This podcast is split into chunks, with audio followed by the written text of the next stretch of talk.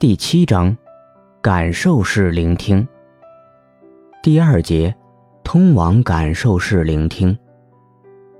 三，身体。感受式聆听是一个感受中的身体所做的事。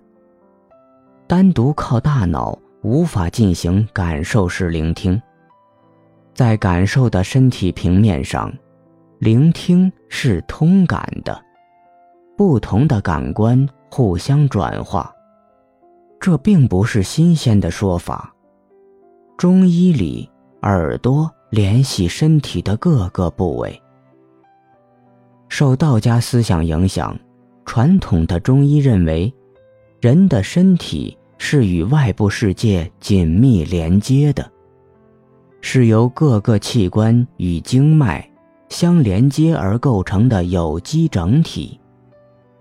治疗身体疾病时，医生会特别注意与不同器官相关的七情，以及与外界自然因素相关的六种病因。中医里称六邪：风、寒、燥、湿、火、暑。气以及它与血、体内的其他液体的流动。被认为是身体里最重要的。身体的病状与文化、社会、环境相关。这种关系不仅仅是存在于生病之时，也存在于过去与未来。身体的气从不是静止的，也不是与其他事物分离而独立存在的。这与斯宾诺莎强调的身体能力相似。布莱恩·莫素美将斯宾诺莎的概念解释为：斯宾诺莎通过运动与休息的关系来定义身体。他并没有指涉具体的或者外延的运动或者状态。它指的是身体进入运动与休息关系的能力，一种他称之为力量的被感受和感受的能力。因此，身体不是固定的，而是在不断发生修改和变化的。身体进入声音材料的运动和停止关系的能力。使得感受式聆听成为可能。现在可以再来看李建宏在下雨的山中睡着的例子。身体的聆听是通感的，温度、湿度、味道、光线、寺庙木凳的平面和声音一起，使得聆听同时也是闻。看，触，感。睡着的身体从它的摄矿功能中解放出来。这种摄矿功能被荷兰的音乐学家文森特·迈尔伯格形容为是消减运动。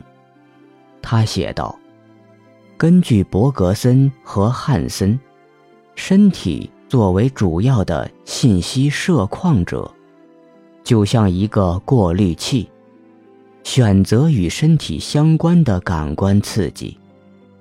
这是一个消减运动。当身体从未过滤的知觉流中选择相关的知觉，身体会有些特定的限制，来规定什么可以是一个知觉相关的方面，即与身体相关。在每一个知觉里，身体常常发挥这种摄矿作用。在它摄矿或消减之间，身体被充满开端与趋势的大潮淹没。这是虚拟的，它尚未将它的感受力具体化。具体化就是去象征，或者表达。布莱恩·莫素美提出，身体同时既虚拟又实在。他指出，两者之间存在动态关系。身体的虚拟与实在是同时的。虚拟的部分，那些充满开端与趋势的大潮，是可能性的领域。虚拟的部分是一个现实的矛盾，那些通常相对的，却共存、合并和连结。那些不能被体验却被感知，因为在那汹涌的大潮中，个人的行为或表达会呈现并登记入潜意识中。我们用意愿让它呈现，让它有资格、有社会语言的意义，进入线性的动作、反应的巡回。变成人的生命中的一个内容，凭借意志。布莱恩·莫素美进一步强调，算数的是在虚拟的边界，当虚拟流向真实，因为那个渗透的边界才是可能性被找到的地方。在一个理想的情境中，感受式聆听。发生于虚拟的融贯性平面。不过，感受式聆听也常常混合于意义的生成、预料和反思，或者被这些很快取代。因此，感受式聆听需要练习。在表面上，要求身体不去过滤，或者大脑不去思考，似乎是一件偷懒的事。但实际操作证明，让身体和大脑抵御已形成的习惯，而以不同的方式运作，是非常有挑战性的。